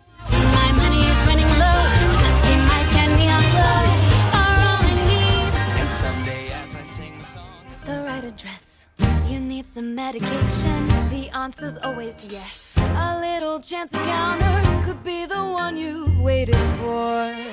Just squeeze a bit more. Tonight we're on a mission. Pues después de haber conocido estas curiosidades tan increíbles acerca de esta maravillosa película que yo tanto amo, Cisco, también evidentemente lo habíamos dicho al comienzo, vamos a hablar de la banda sonora. Muy Porque- bien. Porque Me obviamente si siempre hablamos de bandas sonoras, ¿cómo no vamos a hablar de banda sonora de un musical Claro. tan maravilloso como es La La Land? Molaría que hoy hubieras dicho, hoy, Hoy no. voy a hablar de otra cosa. Hoy no voy a hablar de la música, Pero no. Hoy vamos a centrarnos solamente en la actuación. No, vamos a hablar de, de esas curiosidades, ¿no? Esas, cosas, esas cosas que no sabías de la banda sonora de La La Land, la película que ganó y perdió un Oscar a la vez, y es que ya lo hemos contado. Eh, tuvo ese, ese fail. Y es que si te digo que fue nominada a más de 205 galardones y que ganó casi la mitad. 205. 205. Una barbaridad. Así que se queda atrás ese Oscar que, que sí que no. Eh, ¿Dónde se conocieron los creadores de, de esta increíble obra? No sé. Eh, ¿Qué secretos esconden sus canciones? ¿Ah? Eh, ¿Cuál es la favorita de sus protagonistas y del director? Ah, eso me gusta. Vamos a averiguarlo todo, si Muy te bien. parece. Y es que vamos a empezar desde el principio. Vamos a irnos también, eh, por ejemplo, en 2010, eh, cuando también Chazelle, eh, director y guionista de esta maravillosa película, y Justin Horowitz, compositor, empezaron a hablar sobre la, ide- la idea de crear La La Land. Y fue justo después de haber sacado su primera película juntos, eh, Guy and Madeleine on a, Pa- a Park Bench. Eh, pero bueno, es que estos dos amigos realmente Cisco se conocieron en la universidad, donde además ya respiraban música. No me digas. Sí, ya respiraban música, porque es que precisamente se conocieron formando parte de un grupo de rock. Wow. Donde Damien Chazelle tocaba la batería. No sé si te suena una película donde tocan la batería. White Plus. White Plus, que es de ellos dos. Y eh, Justin Hurwitz estaba al mando de los teclados. Eh, bueno, pues eh, ya para empezar, yo creo que el comienzo de esta historia ya es un poco de película. Es, de película un poquito, ¿no? Se montan esa, esa banda de, de rock, se conocen, lo típico, ¿no? De que una banda busca, busca batería, busca teclista, se conocen dentro. Y a partir de ahí empieza esa relación en la universidad, eh, empiezan a crecer. Y bueno, pues eh, una vez eh, ya estaban eh, metidos con todo esto, pasan los años, empiezan a crear La La Land. Y una vez tras él escribió la trama principal de la historia, empezó a trabajar con Horwitz para desarrollar las canciones eh, de, de lo que era la base estructural y emocional de la película. Es decir, una especie de columna vertebral para eh, que aguantase toda la historia, porque creía que era súper necesario. Eh, como decíamos, eh, Justin y, Damien se conocen desde que tenían 18 años, así que se puede decir que compartían los mismos gustos, incluso que hablaban el mismo idioma. Y aún así, eh, era todo un reto conseguir un sonido atemporal que era lo que buscaban con esta Claro. película. Ojo con esto, buscaban un sonido atemporal, no querían un sonido demasiado moderno, eh, porque en, en dos días eh, pasaría de moda, pero tampoco querían quedarse muy atrás, tampoco querían ser algo muy tradicional, porque entonces no encajaría con el equilibrio entre la nostalgia Claro. Y la modernidad Claro. que nos muestra la película. Así que fue un trabajo de bastante de, de rebanarse los sesos. Eh, la banda sonora y la música de la película es algo muy personal para Damien. Y es que sabe que cuando escucha una melodía que le hace mover los, los pies eh, de alegría es la indicada. Y cuando le hace llorar o ponerse la piel de gallina es la definitiva. Esto es lo que dijo él. En definitiva, podemos decir que Justin pasó muchísimas horas delante del piano. Pero, ¿cuántas piezas crees que fue capaz de crear para esta película? Pff, Te voy a decir muchísimas. Dime una cifra, va, júgatela. Y en casa la gente que se la juegue. Vale, voy a decirte muchísimas, muchísimas, porque si no, ni lo destacaría. Piensa una cifra. 700. Te has quedado muy corto. Muy corto. En concreto, más de 1900 demos de piano para esta película con temas y melodías. Que tienes que ser un genio, ¿eh? 1900 piezas creó este tío. Y se las mandaba a su amigo y le decía. Pues menudo pesado, ¿eh? Elige. Menudo pelma, chaval. Le mandaba notas de voz como nos mandamos tú y yo. Tía, sí, sí. 400 Si al yo día. hay veces que me siento un poco pesado de decir, bueno, este audio me ha quedado un Nada, poco largo. no tienes nada que hacer contra este tío que mandaba 1900 demos de piano, es muy loco. Y de ahí consiguieron sacar el tema principal. Y algunos se convirtieron en canciones eh, y otros en músicas de fondo. O sea que no, no se de- desechó parte del trabajo. Evidentemente, había, había, 900 había 1900, algunas se quedaría. Eh, Sí, decíamos antes que La La Land triunfó en 2016 con una versión moderna de los musicales en Hollywood. Y es que acabó ganando, como decías tú, siete globos de oro. Se, se erigió con, como la, la más premiada de la historia de, de estos galardones. Y además eh, fue nominada a 14 Oscars, igualó a Titanic, igualó a All About Eve, eh, como los films con más candidaturas a los premios. También pasó la historia con esa historia de, de que sí que no. Y bueno, también, evidentemente, con las canciones. Para empezar, no hay que olvidar que la música de La La Land, como en los dos anteriores lar- largometrajes de Chazelle, es tanto un elemento narrativo como la, la razón de ser de, de al menos uno de sus personajes. Claro. Por tanto, estamos ante una historia que contiene una tesis, una apología de las artes, en especial de la música, y más específicamente del jazz. Y es que narrativamente la música de La La Land es utilizada bien para evocar a sus protagonistas, como es el caso de Mía y Sebastián, en el tema eh, de Mía y Sebastián, cuya melodía se escucha en múltiples ocasiones. Y normalmente, de hecho, lo hacen eh, de fondo para eh, indicarnos que uno de los dos personajes está pensando en ese momento en el otro. Wow. Entonces lo que hacen es que cuando uno de los personajes está pensando en el otro, hay una canción, que es esta que estamos escuchando de fondo, y suena. Y cuando estas notas suenan, lo que te quiere decir la película y lo que te quiere decir la banda sonora es que ese personaje está pensando en el otro. Así que es algo muy chulo y que a mí esto me, me encanta. Está pensando en el otro, está con ese, con ese anhelo de, de, bueno, de que le extraña, de- también pues, eh, nos cuenta sus sueños, sus dudas, sus melancolías. eh, y evidentemente tenemos también la oscarizada City of Stars, esa ciudad de las estrellas, cuya primera versión canta en solitario Sebastián en el embarcadero. Y más tarde lo canta a dúo con Mía para describir los sentimientos que les, que les unen y que les impulsan a alcanzar eh, sus sueños. Vámonos también con una canción eh, que se llama Auditions, The Fool Who Dreams, Who, Who Dreams que si- significa audición de los tontos que sueñan. Y que, de hecho, reivindica la tontería de los soñadores y lo que estos aportan a los demás a través de las artes. Así, se convierte en una especie de resumen de la lucha de sus personajes, algo con lo que mm, dice sentirse muy identificado el propio compositor. Y es que estas, eh, estas composiciones son el resultado de una extraña búsqueda de melodías. Porque como decíamos antes, Hurwitz grabó alrededor de 1900 maquetas de piano para este proyecto. Y bueno, pues consiguió que transmitieran las emociones de los personajes. Sin embargo, en, este- en, en Auditions eh, le vino, mm, dice que le vino de golpe esta canción, que, que no era algo que, mm, que le costó mucho trabajo, sino que justamente esa canción fue como que apareció de la nada y estaba ahí. Posiblemente también producto, quizás, ¿no? de, de haber madurado la historia y de que la banda sonora eh, estuviera en su cabeza durante todo el tiempo. Curiosamente, eh, la que decíamos antes, Mia and Sebastian Theme, fue la primera composición eh, que escuchó Ryan Gosling. Wow. Y te decía antes, ¿cuál es la favorita de Ryan Gosling? Será esta, claro. Pues era la de Mia y Sebastián. A día de hoy, la que más conecta con Stone es la de City of Stars. Oh, qué guay. Que esa dice que, que- que, vamos, que es una locura. Pero, eh, ¿cuál es la favorita del director? Pues eh, no tiene ninguna duda. Y lo dijo bien claro. La que más le gusta y la que le marcó es la de Audition. I remember she used to come home and she would tell us these stories about being abroad. And I remember she told us that she jumped into the river once. barefoot. She smiled.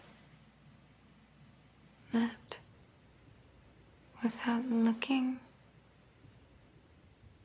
que además tiene la particularidad de que sí que está cantada por la propia actriz. Y que no es algo que, que- que, bueno que, que se veía eh, tan eh, en, toda- en todas las películas. El hecho de que se cante en el momento. Es decir no está grabado en un estudio sino que la voz es de verdad eh, lo que veíamos en la escena. Sí, sí. se grabó en el momento de la escena y no se grabó en un estudio, no se metió en un estudio y metió la voz y luego hace el paripé, como se suele hacer, porque al final esto es lo que Y suele en una toma, ¿eh? Y se hace en una toma. Y esto es una pasada. Por eso tiene esta, no sé si lo habéis notado, como naturalidad, ¿no? Claro, como, claro. Es que- como una obra de teatro. Como que lo escuchas y, y se te pone la piel de gallina, mira, Cisco.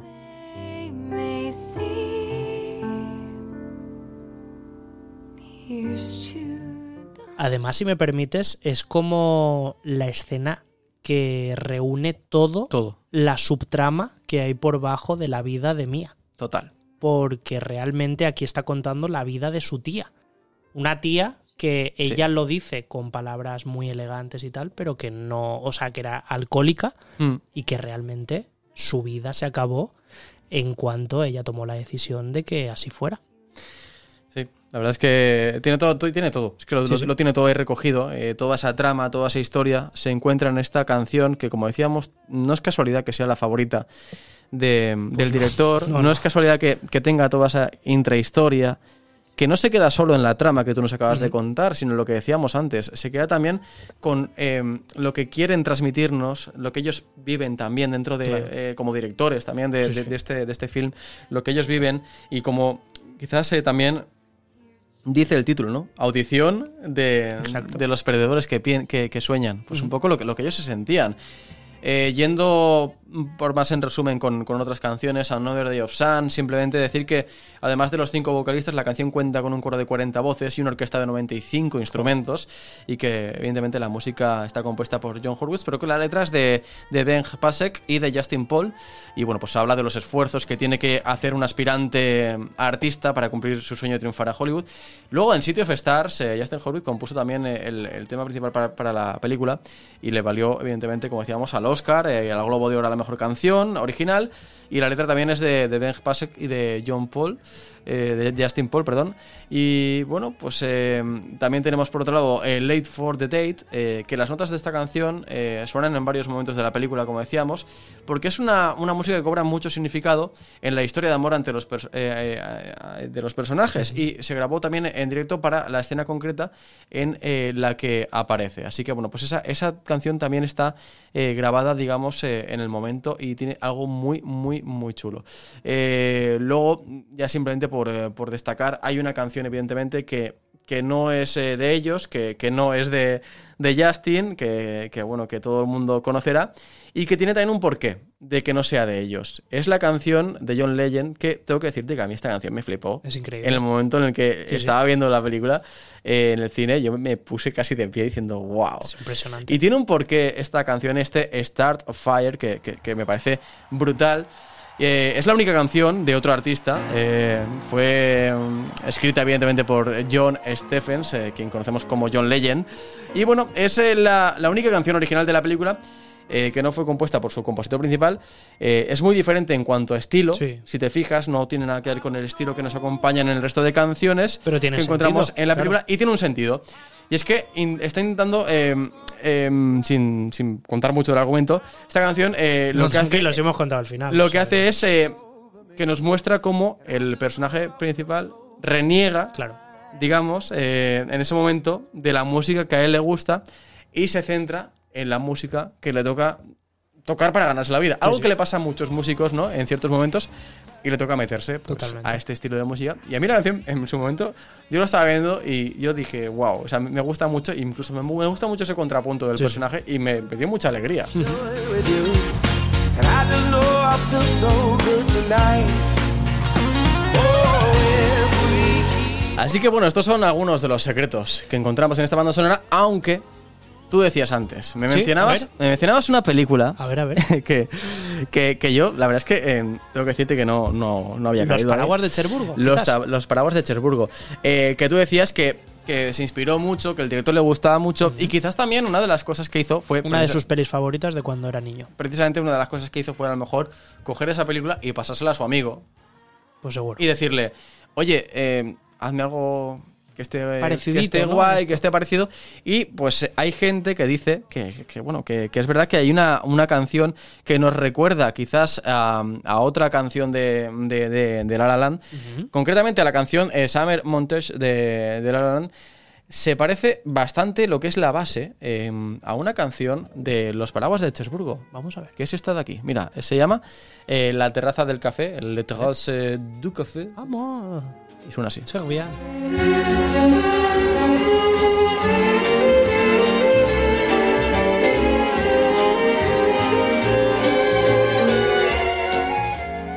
Así que no vamos a decir que sea un plagio. No es plagio. No es plagio. Pero Porque hay una inspiración yo- muy grande. Yo desde que me lo has dicho he leído comentarios por ahí de.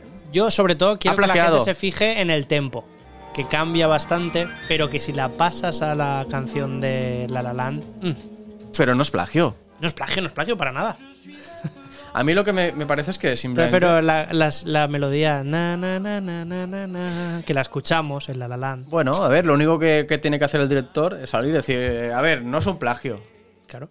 Solo es un homenaje. y ya está. Sí, sí, y así no hay que lo diga, que lo diga. Pero yo creo que no. A ver, no es, no es igual, igual. Lo que pasa es que sí que es verdad que se parece mucho el estilo. Nos recuerda mucho a los gustos de, de- de estos, de este director y de este compositor de bandas sonoras. Y bueno, creo que la han, la han adaptado bien. Creo que no han, no han hecho un plagio como tal, sino que nos han dejado con ese, ese buen sabor de boca.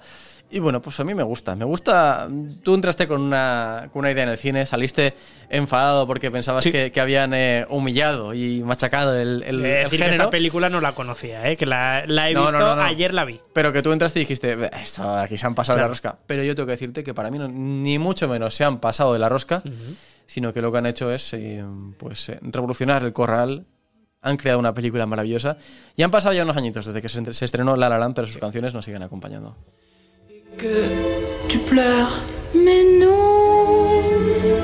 Pues eso es lo bonito, sin duda, encontrar un contrapunto, una diversidad de opiniones en las que podamos hablar de películas, que al final es de lo que se trata este programa y de lo que se tratan muchas de las conversaciones que tenemos, en las que podemos conocer mucho a las personas también. Pues hasta aquí las curiosidades de La La Land, hasta aquí el programa especial de musicales, espero que lo hayáis disfrutado mucho y sobre todo que hayáis cantado y bailado.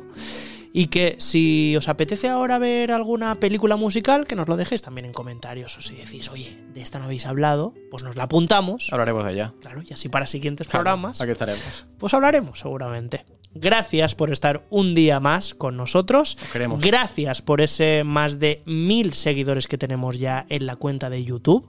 Desde aquí, millones de gracias. Porque, mucho. vamos, el Sí. trabajo que estamos haciendo se ve ultramente o sea, recompensado Sí. porque estéis ahí detrás. Así que nos vemos la semana que viene.